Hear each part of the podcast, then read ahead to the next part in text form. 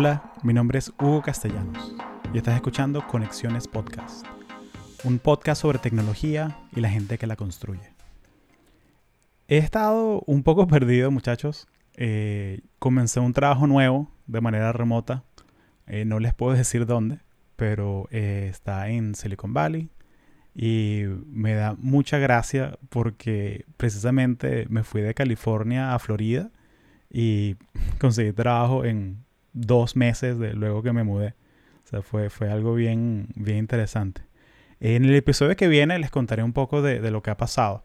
Han sido seis meses de mucho cambio, eh, muy positivo, pero igual cambio, eh, con todo lo que eso conlleva. O sea, el hecho de mudarte, eh, también, bueno, me, me, casé, estoy muy feliz por eso. compramos casa, ha sido, han sido unos seis meses bien, bien intensos en, en, ese aspecto. Haré un episodio solo donde nos pondremos al día. Pero ese es el próximo episodio. Eh, en este conversé con Daniela Blanc. Eh, Daniela es venezolana americana y ella eh, trabaja en una industria muy interesante que es en el... Básicamente, ella tiene una empresa que ayuda a startups y a empresas pequeñas a desarrollar su identidad cultural. Entonces, esto, ¿qué es identidad cultural? O sea, son las nomenclaturas, los hábitos, los rituales que tiene la empresa internamente. Eh, tenemos una reunión de, all hands de todos los miembros de la empresa cada mes. Eh, o aquí toda la gente llega a las 8 de la mañana. Eh, todas esas cositas que hacen que una empresa se sienta que es tu empresa eh, son las cosas que Daniela y su equipo ayudan a desarrollar.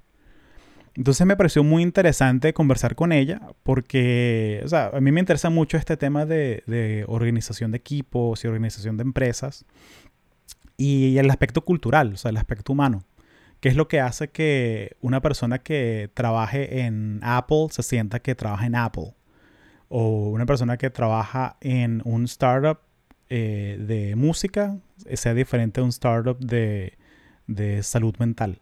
Daniela también tiene una historia muy interesante. Ella es venezolana americana, o sea, ella nació aquí en Estados Unidos, pero creció toda su vida en Venezuela. Y tiene, tiene su background es en, en abogacía, en leyes. Y ha trabajado en Israel, en Nueva York, en México, eh, nos contó sobre los retos, o sea, de ser CEO de una empresa pequeña, eh, el reto del, homeschooling, eh, ella es madre también. hablamos muchísimo sobre el proceso de cómo identificar la cultura de las empresas, cómo desarrollar estos códigos. Y una conversación genial, la verdad, me, me gustó mucho. Y bueno, espero que la disfruten. Recuerden que si quieren estar en contacto con nosotros pueden suscribirse al canal de YouTube buscando Hugo Castellanos, Conexiones Podcast, y ahí nos consiguen. También está la versión video de este episodio y pueden dejar comentarios, nos dejan saber qué, qué les pareció. Eh, también estoy en Instagram como arroba Conexiones Podcast, en Twitter como HugoCast y estoy en Clubhouse ahora, eh, también como HugoCast.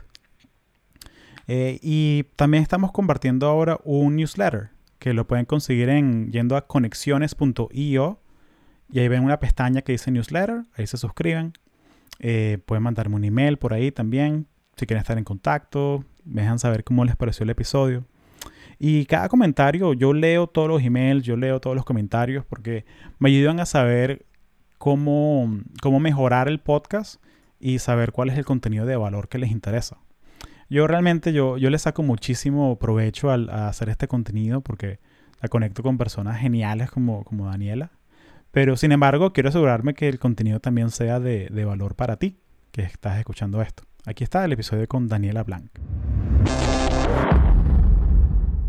Cuéntame sobre ti. Yo crecí en Venezuela. Eh, estudié Derecho en la Católica, en la Universidad Católica Andrés Bello. De pasantía, mientras estudié la carrera, estuve en Radio Caracas Televisión y entonces me tocó justamente el cierre del canal.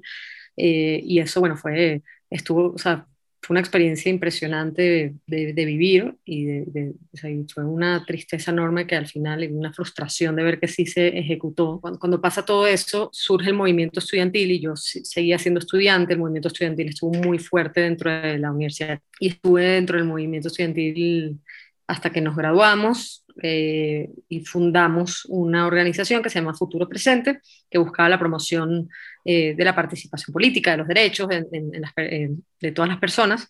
Ahí creamos una organización que se llama Humano y Libre, que buscaba la promoción de los derechos humanos en, todos los jóvenes de, Venezuela y nos íbamos a, a todos los sectores populares a, a que la gente conozca sus derechos. Y entonces para mí fue como o sea, fue una carrera muy bonita de estudiar, pero que me di cuenta que iba a ser muy difícil de ejercer en un país en donde no había constitución, no, habían, no había un Estado de Derecho, no había, o sea, realmente era todo, todo estaba tan tergiversado que yo preferí no ejercer, ¿no? Y entonces eh, estaba dedicada completamente a, esos temas de promoción de los derechos, buscando ya, eh, eh, bueno, mejor, mejorar un poco la situación del país. Cuando mi familia decidió Venezuela, y entonces pues me dicen, no te puedes quedar sola este, en el país, entonces eh, me toca a mí salir también y yo, yo conseguí una oportunidad para irme a Israel a, hacer un, fellowship en el gobierno de Israel. Y era una muy buena oportunidad porque yo seguía con, con todo este tema de que quería este, trabajar en gobierno, salvar, ¿sabes? mejorar la situación de vida de las personas a través de, de, de, de la participación pública. O sea, me gustaba muchísimo ese, mundo, ¿no? Y entonces estuve allá eh, como un año y medio trabajando en el Ministerio de Justicia de Israel eh, y aprendiendo muchísimo. Y luego de, terminé esa oportunidad y me fui a hacer una maestría en Derechos Humanos y Derecho Ambiental en la Universidad de Columbia, en Nueva York. Y pues nada, seguía ahí como buscando ver dónde, ¿no? Y en, en, en, ese, en ese momento fue cuando conocí a, mi actual esposo, que es mexicano, y, y, pues así fue que yo terminé mudándome a México, terminando la maestría ya me vine para acá y, y pues ya tengo ya casi 10 años viviendo en México, ¿no? Y, y, bueno, seguí yo mucho en el sector público, ya cuando llegué a México iba a ser muy difícil siendo extranjera trabajar en un gobierno eh, en el gobierno, entonces me metí más en el sector social y estuve cuatro años en una ONG que se llama Cadena, que ellos hacen eh, ayuda humanitaria, muy bonito y un trabajo espectacular, de verdad, de ayuda desde migrantes hasta personas que han perdido todo en terremotos, en huracanes, en todo, y, me metí mucho a trabajar ahí en temas de desarrollo económico y social de las personas y ahí fue cuando, cuando vi que eh, había, había todo un mundo donde yo podía migrar este, y, volver a reinventarme, porque bueno, fue de lo, del gobierno a lo social y después de estar en lo social un rato me di cuenta que desde las empresas se puede hacer un cambio espectacular a, muchas comunidades. Y entonces eh, ahí fue donde, donde dije, bueno, yo creo, yo creo que puedo hacer mucho también ayudando a las empresas a que reconozcan su propio potencial de generar impacto social y ambiental eh, desde, desde su propio nicho, desde lo que ellos saben hacer, no tanto desde la filantropía, sino desde, desde su propio eh, propósito, desde su propia historia, desde su propio negocio, pueden hacer un gran eh, bien a la humanidad. Y entonces ahí fue cuando, cuando me salgo de cadena y, empiezo este proceso de, armar una consultoría eh, en ese sentido. Y cuando empieza todo esto, justo me encuentro con Michael Melamed, que hoy en día es mi socio. Él tenía DAR en Venezuela. Le cuento todo esto y me dice, bueno, esto, eso está buenísimo, Daniela, pero las empresas, antes de hacer impacto social y ambiental hacia afuera, tienen que estar muy bien adentro. La gente se tiene que, tienen que tener eh, unas muy buenas relaciones funcionales dentro de sus equipos, tienen que tener claro su propósito, le tienen que estar yendo bien económicamente, todas esas cosas tienen que pasar para que las empresas también puedan empezar a ver hacia afuera. Y, pues como todo, ¿no? O sea, uno tiene que estar bien para luego poder ayudar a los demás, ¿no? Como lo que te dicen en el avión de primero ponte tu mascarilla antes de ponerle la de los demás. Por supuesto. Bueno, es un poco, un poco eso, ¿no? Entonces me hizo mucho sentido y así fue que, que, creamos DAR acá en México y, y, empezó todo este tema. Qué genial, Vale, qué genial. ¿Y, y, cómo comparas tú o sea, la experiencia de, de, trabajar en México, o sea, de, de, de, ir así hombro a hombro con mexicanos, con profesionales, a, a, esa experiencia tan, tan única, ¿no? De trabajar en Israel. O sea, ¿cómo, lo comparas tú? La, la cultura laboral, tú, tú sientes, me imagino que tiene que ser un poquito diferente. Sí, bastante, la verdad. Este, sí, habiendo vivido en cuatro países diferentes, sí, es muy interesante ver las diferencias culturales que hay en cada uno. Em, Venezuela es un bonche, o sea, Venezuela es lo máximo, todo el mundo es lo más divertido, pero por ese lado es como, si no eres pana y simpatiquísimo con todo el mundo, te va mal, ¿no? O sea, tú tienes que hablarle al hermano, ¿cómo estás? Por favor, ayúdame, ¿no? Luego salgo, me voy a Israel y Israel es lo contrario, Israel es como que dime las cosas como son, no andes con tonterías, no, o sea, transparencia absoluta, franqueza, no hay tiempo que perder, dime ya lo que necesitas de mí, sea, no hay, no hay ni buenos días, o sea, ya, dime qué quieres. Y este, entonces, muy interesante, gente súper trabajadora. Eh, difícil al principio, ¿no? Porque si es como, sea, el latino que es todo corazón y amor y así, que hábleme bonito y mi amor y así, de repente llegar a esa cultura es un, choque fuerte, pero luego te das cuenta que en verdad gente este, muy capaz, muy inteligente y que quiere finalmente lo mejor para todos, buscan todo el tiempo relaciones ganar, ganar, entonces súper bien.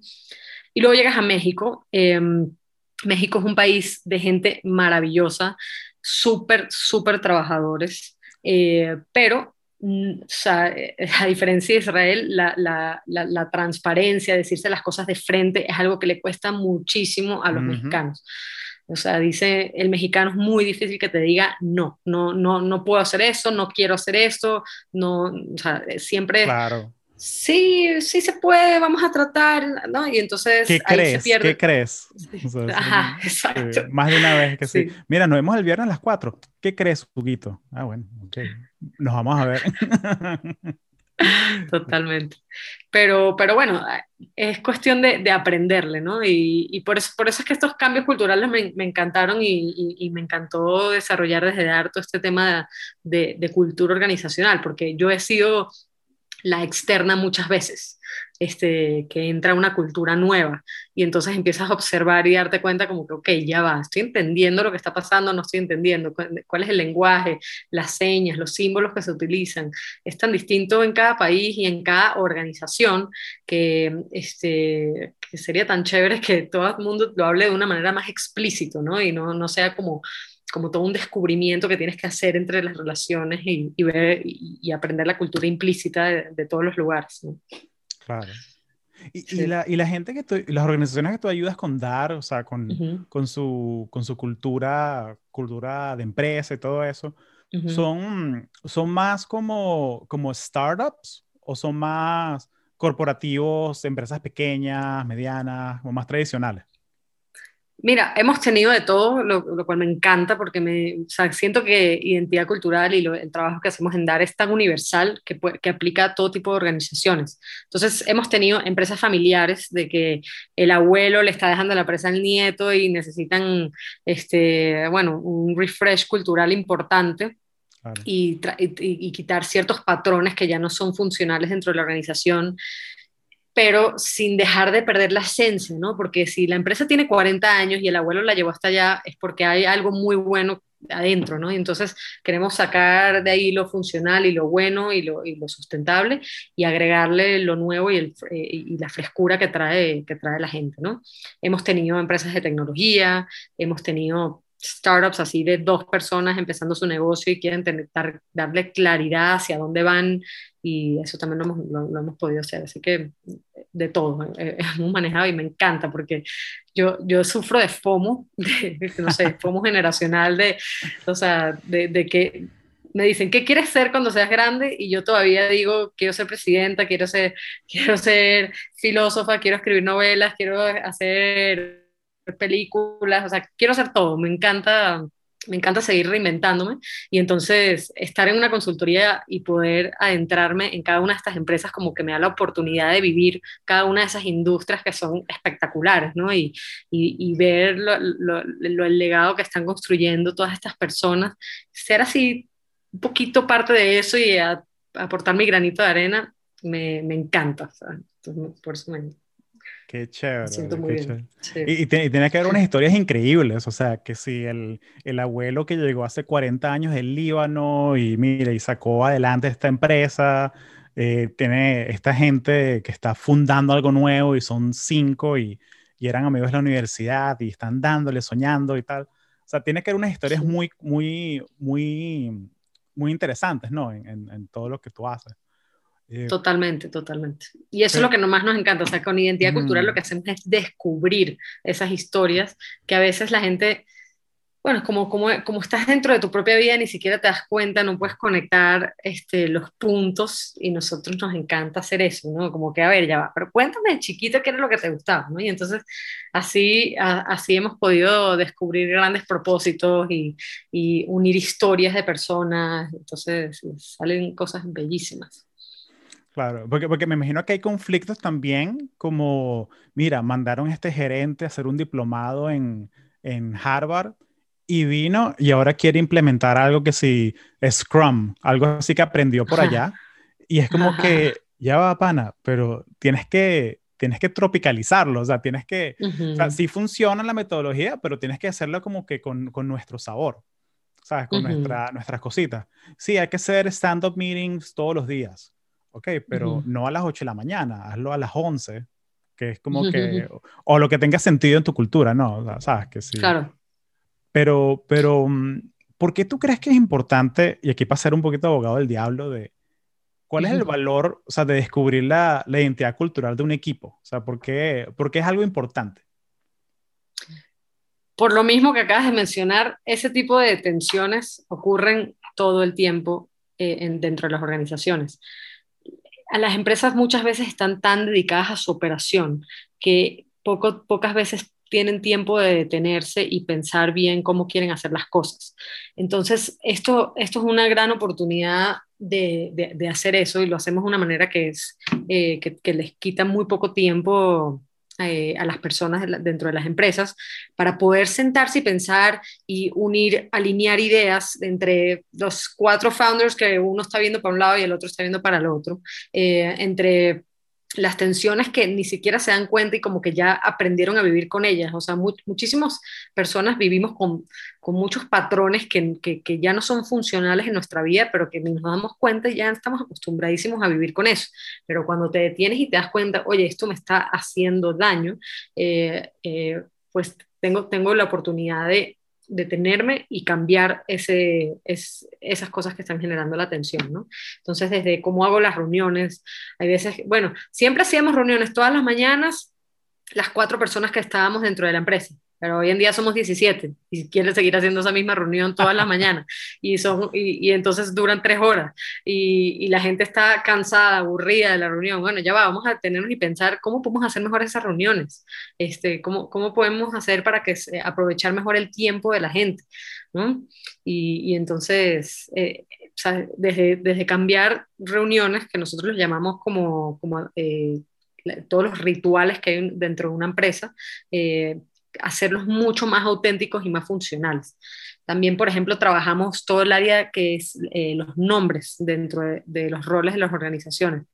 Eh, hay muchos, muchas personas que tienen, que tienen roles que es como el típico rol que tuvieron, bueno, soy del departamento de ventas, por decirte algo, y, y, al vendedor nadie le quiere atender el teléfono, ¿no? es como al departamento de cobranza. O sea, hay, hay, hay nombres que hacen que, que, tu trabajo sea más difícil y que te sientas menos orgulloso y que como que, hay otra vez el de ventas. Entonces, eso, eso te quita valor a, a, lo que tú estás haciendo, ¿no? Entonces, cuando le das un nombre que es mucho más auténtico y relacionado a su, al propósito de su trabajo, eh, cambia mucho la relación que tiene la persona con su trabajo y cambia mucho cómo los, los, demás lo perciben a él y entonces se, se empieza a sentir mucho más orgulloso. Entonces es un proceso súper interesante.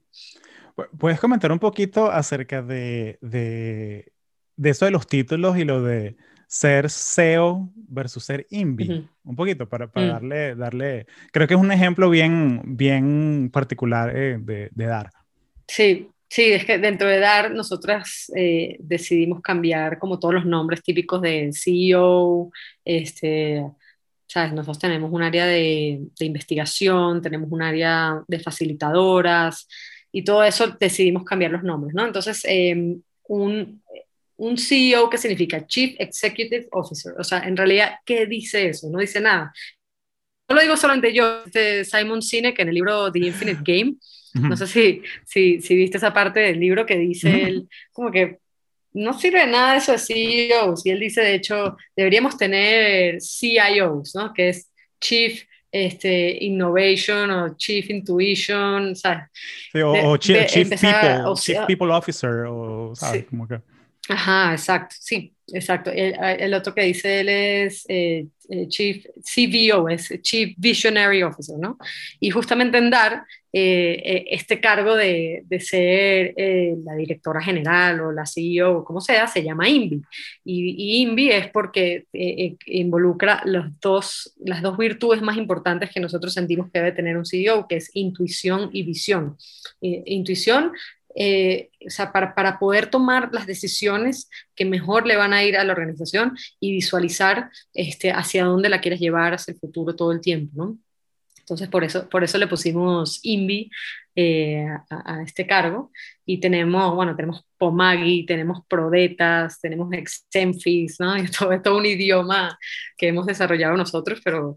Y en otras organizaciones no inventamos palabras, en otras organizaciones tenemos este, un CEO se llama eh, Work Life Architect, en otra se llama el maestro, en otra organización se llama este, em, eh, secretario general, ¿sabes? Le vamos, cambiando dependiendo de, del mismo propósito y la identidad de la propia organización. Claro. No, y, y, es, la, y, es, lo, y es lo bonito porque no, no tiene que hacer sentido para nadie excepto para la gente que está en la organización. Sí y no. Sí y no. ¿Por qué? Corrígeme, corrígeme, porfa. Sí, ¿por qué? Porque sí me pasó esto y, es una realidad. Que yo me, yo me puse INVI dentro de mi LinkedIn, por ejemplo. Y entonces la gente es como que, no entiendo, entonces ni sé quién eres, entonces no, no entendí. O sea, es como si tú solamente, si tú eres una comunidad muy cerrada que hablas un idioma, este, no te vas a poder relacionar con las otras comunidades, ¿no? O sea, es como si eres un Amish dentro de y decides como cerrarte completamente, ¿no? Entonces, las tribus dentro de las, em, o sea, que son las empresas, pues sí tienen que tener una cultura muy auténtica, pero tienes que saber que no eres una isla que vive solo, sino que tú quieres, este, crear oportunidades con, otra, con otras empresas, ¿no? Entonces, este, tienes que tener como ese puente que te ayude también a traducir y, que las otras personas entiendan. Entonces, de hecho, yo me tuve que poner en mi LinkedIn INVI, entre paréntesis, CEO, para que la gente entienda con quién estaba hablando. Claro, eh, eh, no, claro, o sea, es, como que, no sé, le, mandes, un, le mandes una factura a un cliente y, y que, no, mira, eh, nosotros somos todos, o sea, hoy es el año 5781 porque es calendario hebreo y tal, no para vamos, vamos a hacer negocios en 2021, ¿sabes? tienes que tener sí, un lenguaje común, pues. sí. Sí, tienes, tienes que poder hacer esas dos cosas, pero sí, dentro de tu casa, cuando tú llegas a tu casa, pues, pues puedes tener ese tipo de, de, actitudes y, de, y de, cultura propia y desarrollar tus propios rituales, tus propios códigos internos, que es más nadie tiene que entender, pero sí, cuando sales al mundo normal, tienes que poder saber comunicarte con los demás. Buenísimo. Mira, y, dame una, como que sé que para cada empresa es diferente, pero me da curiosidad saber cómo, si nos puedes dar como que una así high level, eh, qué es lo que, luego de que una empresa, ok, contrata los servicios de dar y luego de que acaban los entrenamientos, el, proceso, o sea, ¿cómo, cómo, cómo es ese proceso? O sea, ¿sabes? Como que son, es presencial, es entrenamiento, ¿cómo, cómo funciona? Sí, mira, nuestro proceso que se llama identidad cultural, lo que estamos buscando es que las, las organizaciones descubran su ADN, su identidad, y lo puedan permear hacia toda la organización. Em, entonces, el proceso eh, son tres fases. La primera fase es buscar la, la, autenticidad de la empresa, que es tu identidad, y entonces es acompañarte a descubrir tu propósito, redactar tu historia, eh, eh, construir juntos un manifiesto de la organización. Todo eso sí lo hacemos hoy en día virtual, o sea, lo hacemos a través de Zoom. Antes lo hacíamos presencial y era un poquito más chévere, pero, pero no, no, cambia tanto. Hoy en día con el Zoom se pueden generar cosas muy padres. Em, luego, la, la, segunda parte, que se trata de establecer relaciones humanas fuertes, este, se llama influencia y lo que buscamos ahí es, es pasar de que tu equipo pase a ser una, un equipo y convertirse en una tribu. Y entonces ahí, o sea, tribu ya es una palabra que hoy en día ha, tomado mucha fuerza y, y, la verdad que, bueno, nosotros nos empezamos, empezamos a estudiar cuáles son los equipos humanos, las organizaciones humanas que se han mantenido más fuertes a lo largo del tiempo, porque eso es lo que empieza a ver, o sea, yo tengo muchas cosas en mi cabeza, pero la que más me, me da vueltas y vueltas y vueltas es por qué hay equipos humanos que se mantienen fuertes en el tiempo y otros equipos que desaparecen, que, que simplemente son súper disfuncionales y se odian y se llevan malísimo, ¿no? Porque hay de repente familias, wow, o sea, súper auténticas y únicas y otras que, o sea, no se pueden ver ni la cara. ¿Qué está pasando dentro de eso?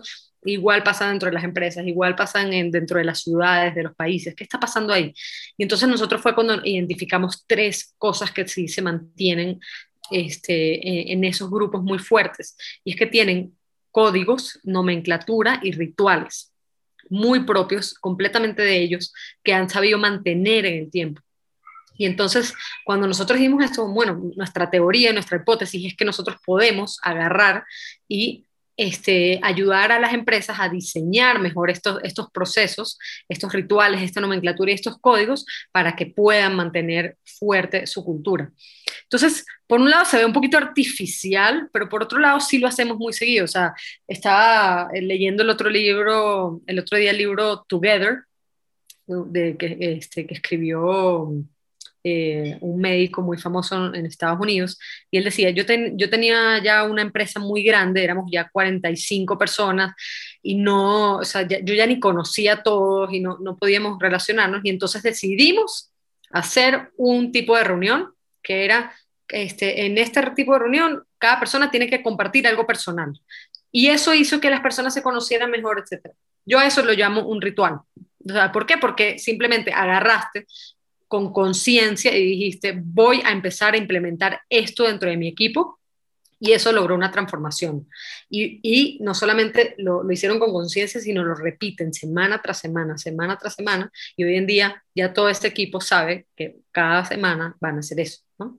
Entonces, de eso se trata, o sea, empezar con mucha constancia a crear ciertas, ciertos elementos que se mantengan y que fortalezcan mucho la identidad del grupo y el sentido de pertenencia de las personas del grupo.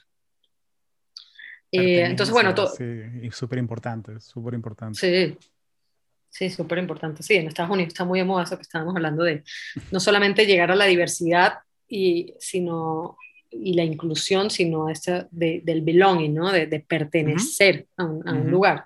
¿Cómo sientes que, que, que, perteneces? Bueno, porque te aceptan como eres y porque tienes una voz ¿no? allá adentro. Entonces, todas esas cosas pueden... Es claro, no, no, disculpa que te interrumpa. Y es el tema de que formas a todo este talento, esta gente le das herramientas, crecen, agarran experiencia, y si no forjas ese, ese pilar de, de belonging, de que se, de que se sienten parte, se te van. Se te van. Totalmente. Y, y, y, no es que se te van porque ya, ya hicieron lo que tenían que hacer y ya tienen que buscar otro lado para crecer, sino se van porque simplemente, mira, no, no puedo ser yo mismo. O sea, claro. puedo ser bueno, puedo hacer un trabajo de altísima calidad, calidad pero me siento que lo estoy haciendo por, por la plata. ¿Sabes? O sea, no, no, no lo estoy haciendo porque en serio me siento parte del, del equipo. Totalmente, totalmente.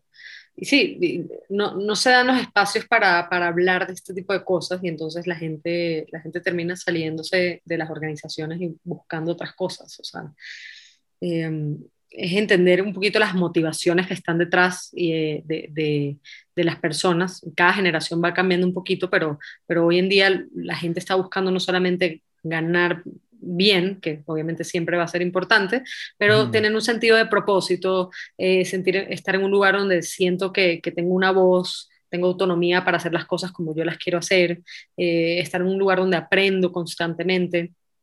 Son, son de las, las motivaciones que tienen que estar acompañadas, no solamente con el tema de, bueno, ganas bien y tienes un bono, no te quejes, ¿no?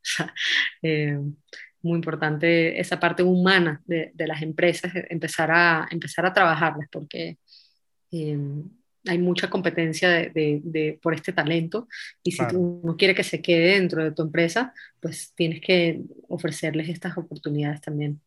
Claro. Y ves ejemplos como, como lo que hace Apple, que Apple, o sea, ya, es parte como del, de, la, de, la, de, ese pilar de gente, de recursos humanos, que, que ellos dicen, y cada año que tú estás en Apple, te mandan una carta firmada puñ y letra de, Tim Cook y te dice, Apple es un sitio donde la gente viene a hacer el mejor trabajo de su vida. Estamos muy orgullosos de que hayas decidido invertir ese tiempo con nosotros. O sea, y el hecho de que, de que, de que sea algo así como que, que esté tan claro, de que mira, o sea, tú, tú, o sea, no, no, la idea de que tú estás aquí es porque tú quieres hacer el mejor trabajo de tu vida y, y, lo ves, lo ves en el día a día de los equipos. O sea, es la clase de empresa donde pueden ser las 5 de la tarde y la gente se da cuenta de que, mira, esta cosa que hicimos hoy hay que solucionarla, no lo podemos mandar así. Ok, y todo el mundo se queda hasta las 8 o 9 de la noche porque hay que hacerlo bien. Y como que es un, el tema de los rituales, o sea, el tema de que nadie se pondría a decir que, no, mira, tengo que ir a mi casa a hacer otra cosa, o son las cinco, o sea, no es esa clase de empresa. Y ellos a propósito buscan gente que tenga esa clase de actitud, de que, mira, de que mi trabajo es lo más importante en mi vida. Y, y no quiero decir que está bien o está mal, o sea, yo simplemente no, no se alinea conmigo e, esa, esa clase de, de, valor, pero el hecho de que, de que la empresa en sus lenguajes sea tan clara y tan, tan explícita, puede atraer a la persona correcta. Sí. Sí, bueno, obviamente uno tiene que, tener súper claro, y por eso, por eso esta parte de tener la cultura explícita es tan importante, porque en la medida que vas creciendo y tienes que traer más talento, tú tienes que tener claro qué tipo de gente tú quieres allá adentro, ¿no? Lo que se llama el culture fit. ¿No? Y entonces es un tema de qué actitudes quieres promover, qué valores quieres que se, que, que, que, que, se vean en el día a día. Eso lo vas a ver cuando tienes claro quién eres, ¿no? Si no, si no, si no tienes esa parte clara, pues simplemente ves una persona muy talentosa y la metes dentro de tu organización porque sabes, ah, no, esta persona me va a llevar lejísimo, pero de repente puede ser una persona no sé, grosera o que, o que no dice las cosas o empieza a crear una cultura de chismes y son cosas que uno no, no tenía identificado, pero eh, que, que, es súper importante, tan importante como hacer bien tu trabajo. Eh, entonces, eh, las empresas tienen que empezar a hacer no solamente entrevistas técnicas, pero entrevistas de cultura, entrevistas de, de, valores, ¿no? Y... No, no, no, no, de acuerdo, de acuerdo 100%, de acuerdo 100%. Eh, ¿cómo es que dicen? Que guerra avisada no mata soldado. Entonces, sí, sí, si tú sabes que, si tú sabes que, entonces, pero del otro lado está el, el extremo de Apple, pero del otro lado tú ves que si una empresa tipo, por lo menos Sapos, que es de, de, de, Tony C, que bueno, falleció hace poco, eh, Sapos, o sea, era, o sea, la adquirió Amazon, pero Sapos tiene sus valores bien claros. E incluso uno de los valores es de, eh, ellos te ponen qué clase de personas estamos buscando. Entonces, personas que, las típicas cosas, como que atención al detalle, pero uno de los valores es be a little weird, sea un poquito tocado. Sí, entonces, sí, entonces, entonces, como que, ¿qué quiere decir con esto? O sea, de que, bueno, mira, o sea, y le preguntaron a, a, Tony C, o sea, que, mira, ¿qué quiere decir todo eso? Como que be a little weird, o sea, que, eh, mira, básicamente, o sea, sé tú mismo y parte del trabajo es tener un sentido del humor. O sea, parte del trabajo es buscarle diversión a las cosas de todos los días. Totalmente. Entonces eso, eso ayuda a atraer, la gente, a atraer la gente correcta. Sí, totalmente. Eso está eso está súper cool. No sabía que, que, Tony había dicho esa parte. y, y, sí, justamente esa, ese tipo de cosas que empiezan a diferenciarse es lo que nosotros llamamos códigos. Los códigos son como, esa, son tanto los valores como las palabras y todo lo que se mueve de, lenguaje y actitudes dentro de, de, las empresas, em, Y uno, lo que pasa es que lo típico que antes tenían las organizaciones era misión, visión, valores, ¿no? Y los valores son estas palabras tipo transparencia, honestidad, trabajo en equipo, que son así como, o sea, súper amplias y que la, gente así decora sus paredes con estas palabras, pero que terminan siendo como palabras muy vacías, ¿sabes? Porque para ti transparencia puede significar una cosa y para mí otra, ¿no?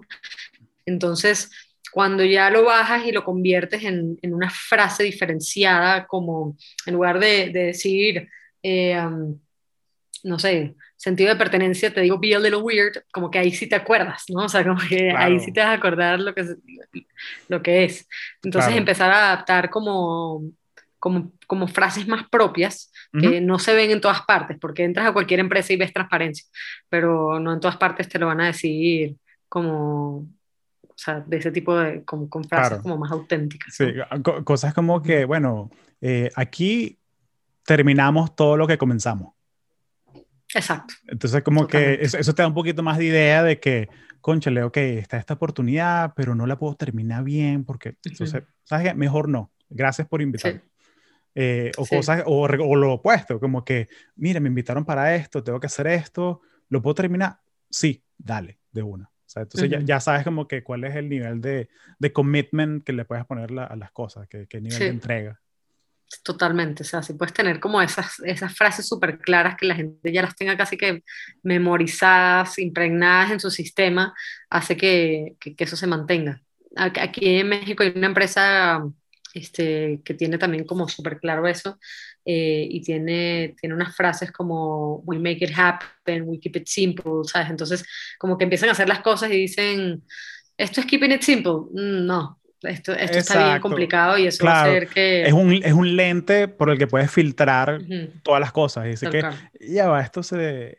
Una, una de mis favoritas de, de cuando trabajaba en Intel era la de, la de if you find a problem, you own it. O sea, que si tú consigues un problema, es tu problema, no es el problema de alguien más. O sea, entonces, entonces, entonces es como que, como que, mira, yo trabajo en marketing, pero veo que, mira, que hay un problema en este sistema de ventas y tal. Bueno, es mi problema, porque yo trabajo en la empresa también. Entonces, bueno, ¿cómo hacemos para...? Entonces, entonces eso, esas cositas me, me llenan. O sea, saber que, hay, que existen eso, eso, esos códigos. Claro. Y, y es, es, es, muy interesante, ¿no? Porque o sea, el, el, el, ser humano funciona de una manera muy, muy compleja en ese sentido. O sea, uno piensa que, que, que, vas a enamorar a alguien si le regalas una taza y una gorra y el chaleco y este sí, el bono y, y al final del año hacen una fiesta. O sea, uno cree que esos son el tipo de cosas que están buscando las personas. Claro, cerveza, la mesa de ping-pong, ¿sabes? Como que no. Tal cual. Tal cual. Y, y te digo, o sea, obviamente como, como nosotros somos externos, de repente vemos, ay, miren las oficinas de Google o las oficinas de Facebook que tienen un tobogán y esas cosas, y uno dice, ah, wow, wow, ok, tengo que poner un tobogán para que la gente sea feliz en mi, empresa. Y eso no es realmente lo, lo, que está haciendo la diferencia en esas organizaciones. Claro que está muy cool, pero, pero, pero no es la diferencia. Y entonces, cuando eres una empresa mucho más chiquita, que no le puedes invertir tanto dinero en esas cosas, ¿cómo puedes hacer... Eh, que la gente sienta ese sentido de pertenencia, que la gente se sienta feliz eh, dentro de su empresa, que sienta que está creciendo. Bueno, son esos pequeños detalles que marcan la diferencia. Y esa, esa carta que tú, que, que tú comentaste, que mandan en Apple, eso hace una gran diferencia. O sea, que, que el CEO me escribe una carta y está dirigida a mí eh, y me llega, me, me, toca, me toca mi emoción y dice, estas personas pensaron en mí, ¿sabes? Eh, y, así hay muchísimos detalles que se pueden hacer eh, que no cuestan dinero eh, y, que realmente hace que la gente se empiezan a fortalecer mucho más las relaciones dentro de las organizaciones, que es lo que están buscando. Porque imagínate, o sea, te, te dicen, ok, ahora vas a empezar a trabajar con todas estas personas que no conoces y tienen que hacer el mejor trabajo del mundo. O sea, ¿cómo le hacemos para, para hacer, para colaborar con personas que vienen de diferentes orígenes, eh, con diferentes experiencias, y ahorita tenemos que trabajar juntos para desarrollar este proyecto para dentro de un mes, ¿no? ¿Cómo hacemos esas cosas? Entonces, es, es, muy interesante cómo funciona todo eso. 100%, 100%. Este, Mira, sé que, sé que nos pasamos el tiempo, discúlpame, eh, pero ¿le puedes dar 10 minuticos más? Y cerramos. Claro, claro, claro. Buenísimo. Sí, obvio. Gracias, disculpa. no, no nos pasamos. Bueno, eh, empezamos once y media, entonces estamos bien, ¿no? Sí, bueno, estamos bien, estamos bien. Dale. Yo, igual yo, no te preocupes, yo estas cositas yo las corto, yo, yo edito esto y no te preocupes. Mi, mi trabajo es, mi trabajo es hacer que esto se vea súper profesional. Qué fino. Sí. No, se escucha varios, sí, se, escucha muy bien.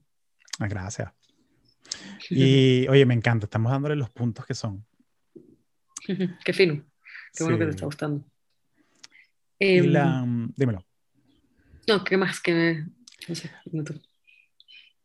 Mira, y ahora que, que, o sea, yo no me puedo ir sin preguntarte esto porque, o sea, porque tú eres, porque tú eres CEO de una empresa, estás en Latinoamérica, y bueno, y eres, y eres mujer, o sea, y eso, y eso me, da, me da mucha curiosidad cómo, cómo es el tema de, de o sea, de, de, ser CEO en general, o sea, de tener tu propia, tu propia empresa y liderarla y todo. Y me da curiosidad saber cuáles son, cuáles son los retos más grandes para ti, o sea, ahorita, para ser, de, ser, eh, de tener esa posición de liderazgo, o sea, cuáles son los retos más grandes. Em, sí, bueno, eh, eh, la verdad me, me, encanta, me la paso muy bien em, tratando de hacerlo y además que es cómico porque como trabajamos, en, o sea, somos una agencia de cultura organizacional, o sea, siempre, y lo que más buscamos es que las, las organizaciones sean congruentes, ¿no? Que su, su, sus relaciones y su comunicación interna sea igual que la externa, ¿no? Entonces, hay momentos que me pasa, como le pasan a todos, que la operación te come y de repente dices, órale, no he hecho nada con mi equipo, ¿no? Y entonces, ahí fue cuando nos dimos cuenta de que casa de herrero, cuchillo de palo no, no puede suceder en esta empresa. No, por supuesto. Por y, y y entonces hemos, hemos trabajado mucho también en, en, fortalecer nuestra propia cultura a través de nuestra propia metodología. Este, nuestras reuniones, por ejemplo, no son reuniones, se llaman fogatas, porque como trabajamos todo el tema de tribus, entonces la fogata es el momento donde las tribus se reunían a, a, sentirse acompañados, a, a, contarse historias. Y entonces, bueno, nosotros tenemos fogatas y estamos haciendo eh, fogatas. Eh, sobre, sobre todos, todos nuestros temas como de crecimiento personal y profesional también.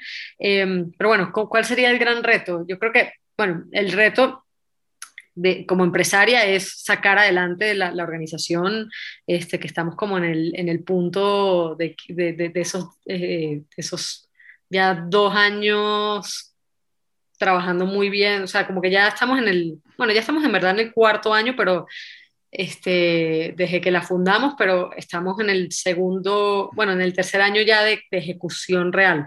Y entonces, bueno, definitivamente eso, eso, eso es un reto. Eh, a nivel personal, bueno, o sea, ser, ser mamá empresaria este, es, eh, es, es bastante retador. Son muchas cosas que, que tienes que estar, o muchas pelotas ahí que tienes malavariando a la vez. Y para mí los días donde me siento como más orgullosa de mí son los días que logro buenas conexiones en, en todas mis, mis, esferas de vida, ¿no? O sea, que siento que, que, pude conectar y, cerrar un cliente importante, pero que también pude llevar a mis hijos a su clasecita y estar con ellos y, jugar un ratito, y luego pude estar con mi esposo y cenar y conversar bien, y, que pude hacer ejercicio y cuidarme a mí misma también, o sea, cuando logro el, el, el balance entre todas mi, mis esferas de vida es donde mejor me siento, pero obviamente eso no sucede todos los días y entonces, bueno, ese, ese, es el gran reto, o sea, el gran reto es poder mantenerse constante y, y, presente en todas las partes de tu vida y, y, ir creciendo poco a poco. O sea, no tengo ningún apuro de convertirme el día de mañana en la mejor empresa más reconocida del planeta. O sea, siento que es, es un, es un proceso y es un camino a largo plazo y sobre todo cuando, cuando cambias de, de dirección, cuando estás en un nuevo país, cuando sabes, casi que tienes que comenzar de cero, pues es un, tener un poquito de humildad y de paciencia, ¿no? De, de, de, que las cosas van a pasar si te mantienes constante ahí. pero, pero que tienes que tener paciencia de que no va, no va a suceder mañana, ¿no? Y que tienes que ir construyendo día a día esa, ese legado que quieres hacer. Qué genial, ¿vale? Qué genial. Y, y cuando, cuando dices que, mm, ok, o sea, ser madre, tener todas las responsabilidades del trabajo, responsabilidades de, de pareja, o sea, todas responsabilidades contigo misma, ¿no? El ejercicio que es tan importante. O sea, ¿tú, tú sientes que, que, trabajar desde la casa, o sea, uh -huh. este tema del home office, te, te, ha ayudado? ¿Te ha ayudado ha sido como más positivo, más negativo? ¿Cómo, cómo lo ves? Mira, el home office no es tan grave como el homeschool. Esa es la parte más difícil. Buena respuesta. Ahí tú, ahí, ahí tú, ahí tú, ves, ahí, tú ves, ahí tú ves cuando la persona tiene hijos o no tiene hijos. Porque... Exacto. Sí, sí el, el, home office está buenísimo. Al final del día ya no, no pierdes tiempo yendo a ninguna parte, sino que ya lo haces todo acá. Mm. Pero estar trabajando y entran tus hijos y más, se me cayó el Zoom, ven acá, ayúdame, tal. sabes, como que eso sí, esas, esas interrupciones sí, sí molestan, sí, sí dañan un poquito como el flow del trabajo, pero bueno, eh, aguantando y, y, la verdad, como sabemos que es temporal, aunque ya ha pasado un año, seguimos viendo que es temporal y claro que hay frustraciones y hay días muy pesados, eh, tratamos de, de, de tratar de tener la mejor actitud. Y la mejor actitud me sale los días que hago ejercicio. Eso sí, fue un hábito de la pandemia que agarré, porque yo la verdad, o sea, sí hacía ejercicio, pero no de una manera tan constante. Y, y lo que más me he podido hacer durante esta, este tiempo de pandemia, que en México sí estamos súper encerrados, es crear muchos más hábitos en mi vida poder mantenerlo, ¿sabes? Porque antes era como, ay, bueno, pero es que este, ¿sabes? Fui al cumpleaños y luego tuve una cena y luego, ¿sabes? Como que la vida era mucho más dinámica y, y menos, eh, ¿sabes? Menos rutinaria y ahorita la vida, la verdad, es bastante rutinaria. Pero entonces, bueno, he logrado eso. Entonces me paro a las 6 de la mañana, hago ejercicio, empiezo a, a desarrollar mis ideas, escribo un poquito desde súper temprano y ya cuando se despiertan mis hijos, como que ya mi mañana fue súper productiva para mí y entonces puedo ya estar con ellos, desayunar, acompañarlos, vestirlos, o sea, acompañarlos a vestirse, toda esa parte para que ya empiecen su, sus clases. Uh -huh. Entonces, bueno, vamos ahí como, lo, lo, lo más importante es como en cada momento que estés, como estar muy presente en lo que estás haciendo, ¿sabes? Eso, eso ayuda muchísimo porque o sea, a, a, bajar el estrés, ¿no? Si, si, cuando tú estás con tus hijos, estás viendo el celular y pensando en la próxima reunión, cuando estás en la reunión estás pensando en llevar a tus hijos y cuando estás llevando eso, o sea, como que no estás nunca en el lugar donde tienes que estar. Sí, claro. Eso es lo más, lo más dañino. Sí. sí, no, ese, ese es dañino y, y es una te roba, te roba energía del presente y te roba energía del, del, del futuro. O sea, que, que tú quieres ser la mejor, o sea, suponte que cuadraste que, mira, hoy vamos a ver una película en pareja o en familia, sí. o lo que sea, y como que te roban la energía que quieres meterle ese tiempo porque estás pensando mm. en el trabajo, en el próximo email, el próximo blog, Totalmente. el próximo, este, este muchacho que me invitó para hacer un podcast y yo no tengo tiempo para hacer esas cosas, ¿sabes? Como que eso es, eso es estar presente es, es importantísimo. Sí. Sí, sí, sí. Y es una práctica, de verdad que obviamente no, no lo conseguimos todo el tiempo, obviamente hay estreses y, cosas que están pasando que, que, que, no pasan, pero bueno, tratar, tratar de regresar a eso es lo importante. Mm. Y si pudiese sí. sacar una, la varita mágica, imagínate que tienes la varita mágica, así que haces spam y te llegan 10 horas extra a la semana. 10 horas extra. Okay. Imagínate. Una varita mágica que lo logra y puedes delegar lo que tienes que delegar y tal, y 10 horas extra. ¿En qué, ¿en uh -huh. qué las invertirías? Hmm.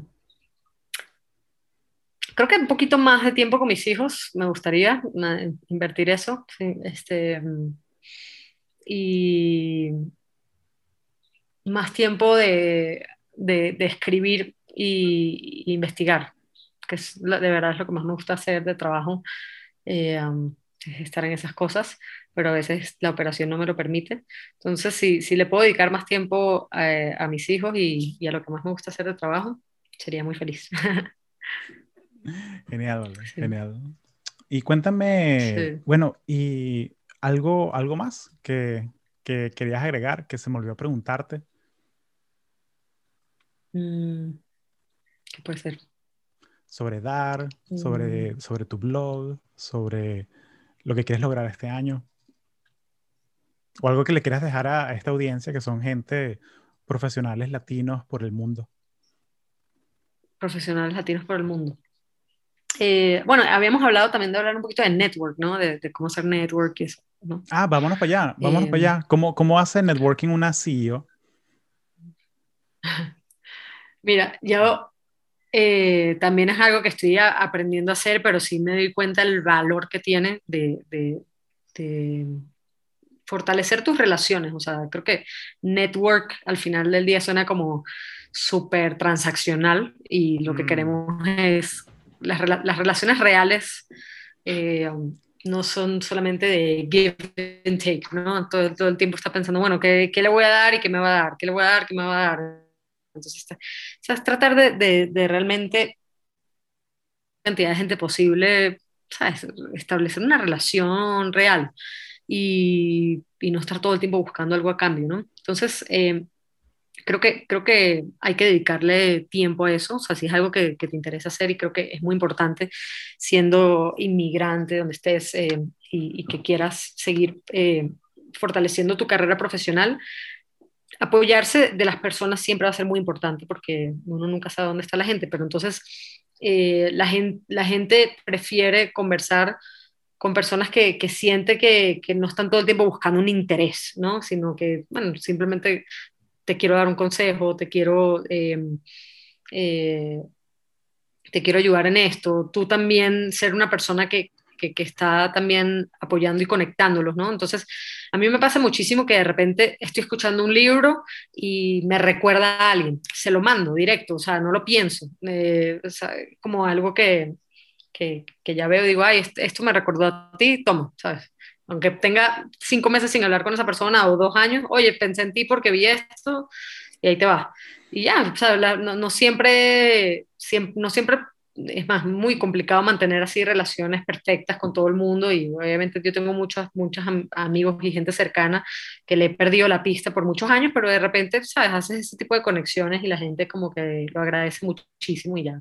Eh, ah, sin esperar nada a cambio, simplemente un, aquí te va esto y bye. Claro, eh, eh, es dar, dar y dar y, y, y sin esperar recibir nada. Y, y, y, me gusta como tienes, mencionaste eso de que, mira, de pronto no he hablado contigo en cinco meses, pero igual, ¿sabes qué?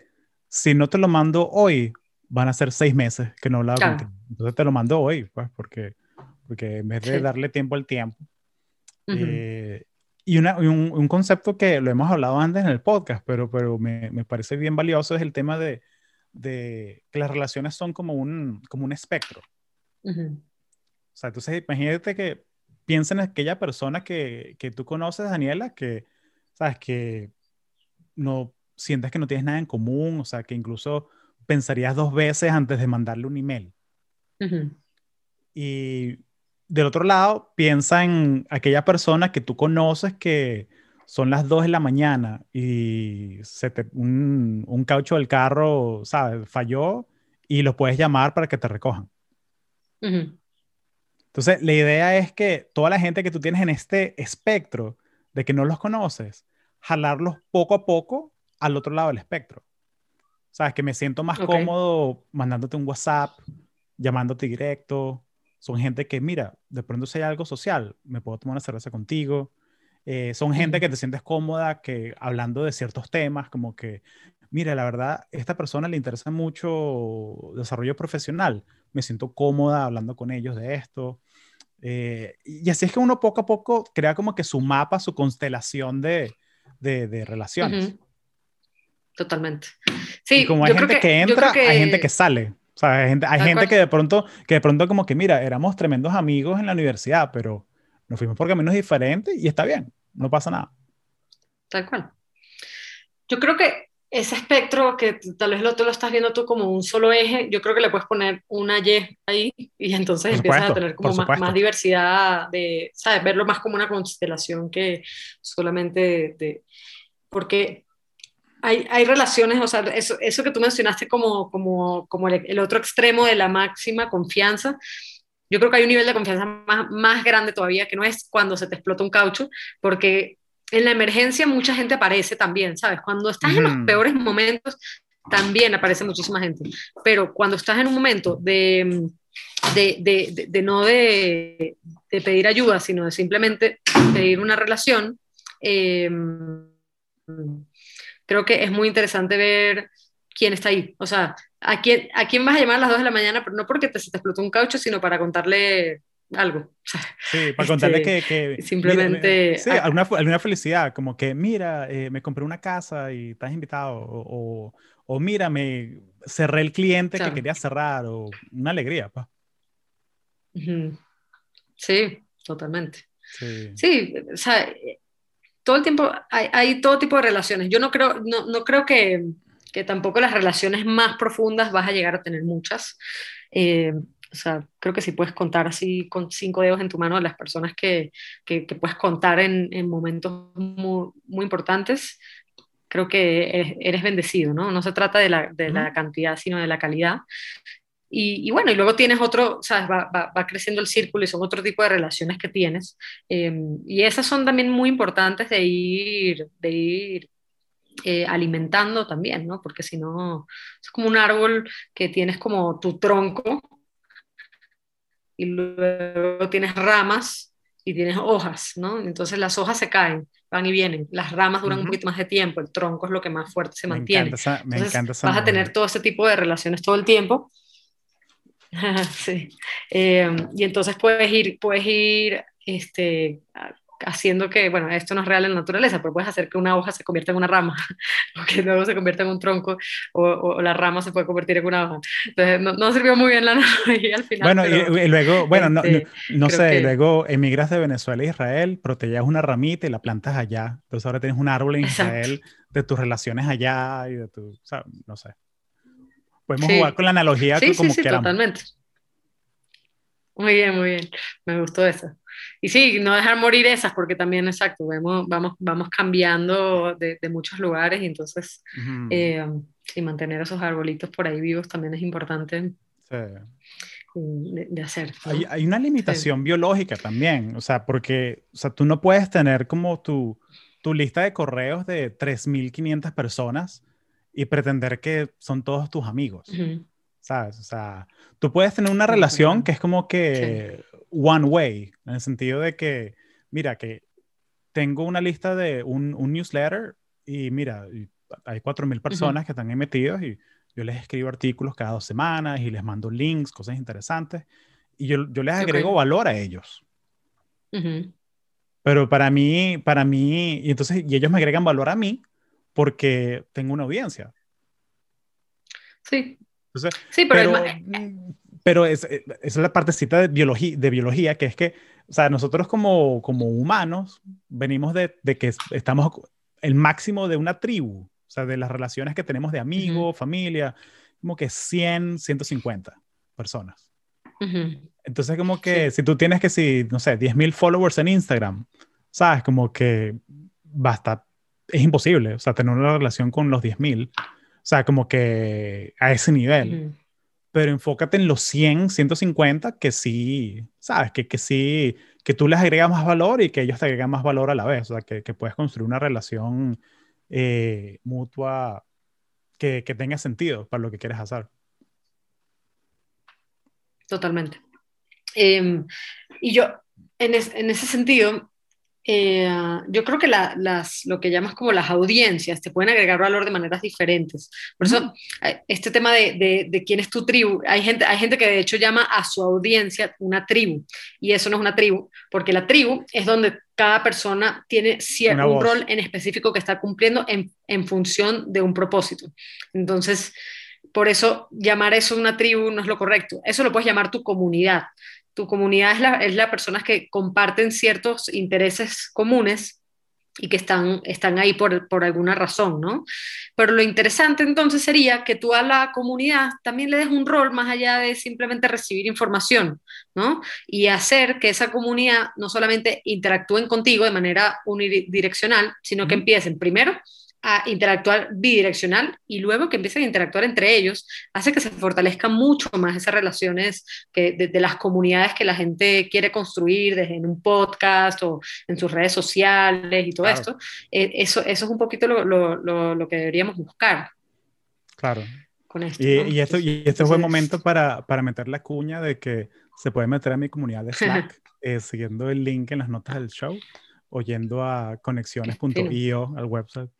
Eh, y sí, no, 100% de acuerdo. O sea, cuando es algo muy bonito saber que, que, uno hace una comunidad y que y uno comparte, agrega contenido extra y todo, pero lo más bonito es ver que las conversaciones que se montan entre ellos. Y de repente ves un, ves un hilo que si de, de 15 conversaciones con, con, links y cosas que se comentan y tal. Y es como que, ya va, yo no, yo no comencé esto, esto comenzó solo. Es, eso es muy bonito, me, me, llena bastante ver eso. Totalmente. Claro. Sí, es que es eso, o sea, si tú, tú, estás buscando generar esas conexiones, ¿no? Entonces, eh, um, eh, eso, eso tiene que ser, eso, eso se, te tiene que salir del control, se te tiene que salir de tus manos. Y eso es lo bonito. O sea, la, cuando construyes una comunidad, la comunidad no le pertenece al que la creó, si le, le tiene que pertenecer a sus miembros. Y eso es lo que uno debe tratar de, de lograr. Genial, me encanta. Eh, Daniela, ¿dónde, ¿dónde te podemos conseguir tu, tu blog? Sí, bueno, yo tengo, tengo un Medium eh, que, se que es danielablanc.medium.com. Em, ahí me encanta hablar como de todos los temas que son como las contradicciones y, y las ironías de, que, que, vamos viendo en la vida. Creo que ese es mi lado como del derecho que me sobró, como que el derecho es muy de, de, de ver entre el deber ser y el ser, hay siempre como un gap eh, que hay que llenar, ¿no? Y, entonces esas, esas contradicciones que hay todo el tiempo en la, en, en la vida, me encanta darme cuenta de ellas y como que tratar de sanar esas contradicciones que al final creo que tenemos que aprender a vivir con ellas, ¿no? La vida no es blanco y negro en ninguna parte, en ningún contexto, y entonces saber aprender a vivir entre esos grises me encanta. Entonces, bueno, un poquito de eso hablo en el blog. Y nada, también estoy en, estoy en LinkedIn eh, como Daniela Blanc. Y también pueden ver las redes sociales de DAR. Eh, DAR, DAR, está en, Instagram como DAR eh, underscore Inter. También yo estoy en Instagram, aunque no, no, publico más cosas ahí más que las payasadas de mis hijos. pero, pero bueno, también podemos vernos por ahí. Buenísimo. Me, me, encanta. ¿Cómo se llama tu blog? ¿Tu Medium? Pues te tienes un. Entre contradicciones. Eh, sí, se llama Entre contradicciones e ironías. Buenísimo. Me encanta. Me encanta. Tienes unos artículos bien chéveres ahí sobre hábitos y sobre cómo comenzar el año con buen pie. Que, que siento que sí, le saqué bastante eso de que no tienes que esperar hasta enero. Puedes comenzar el año ¿sabes? En octubre, si quieres. Sí, es que todo el tiempo, es que yo me di cuenta que esos ciclos, yo, yo de repente tenía muchos ciclos en mi vida, ¿sabes? Era como que, ay, wow, se cumplió un año desde que me fui de Venezuela. Ay, se cumplió un año desde que empecé este trabajo ay, se cumplió dos años desde que empecé a salir con mi novio, ¿sabes? Entonces empiezas a ver como diferentes ciclos que son solamente relevantes para mí, ¿no? Y luego hay otros que empiezan a ser relevantes y ya la gente se inventó el Día del Gato y el Día Internacional del Café y esas cosas, ¿no? Coño, y en Instagram era como que momentos... cada día diferente. El Día Internacional de comer pan con mantequilla y como, no, pana, ya, por favor. Sí, sí, sí es chistoso, pero bueno, o sea, cada quien, ¿no? Si los quieren seguir y si les, si les gusta, buenísimo, o sea, creo que de eso se trata un poco, o sea, empezar a, empezar a crear tus propios, tus propios momentos, tus propios rituales de cada una de esas cosas y que, te den, o sea, si le dan un poco de relevancia a cosas de tu vida y te ayudan a, a mejorar ciertas cosas, está padrísimo, hazlo, o sea, creo que de eso se trata, ¿no? Buenísimo. Buenísimo. Oye, Daniela, muchas gracias. Bienvenida cuando quieras. Muchísimas gracias a ti, Hugo. De verdad que un placer estar aquí contigo.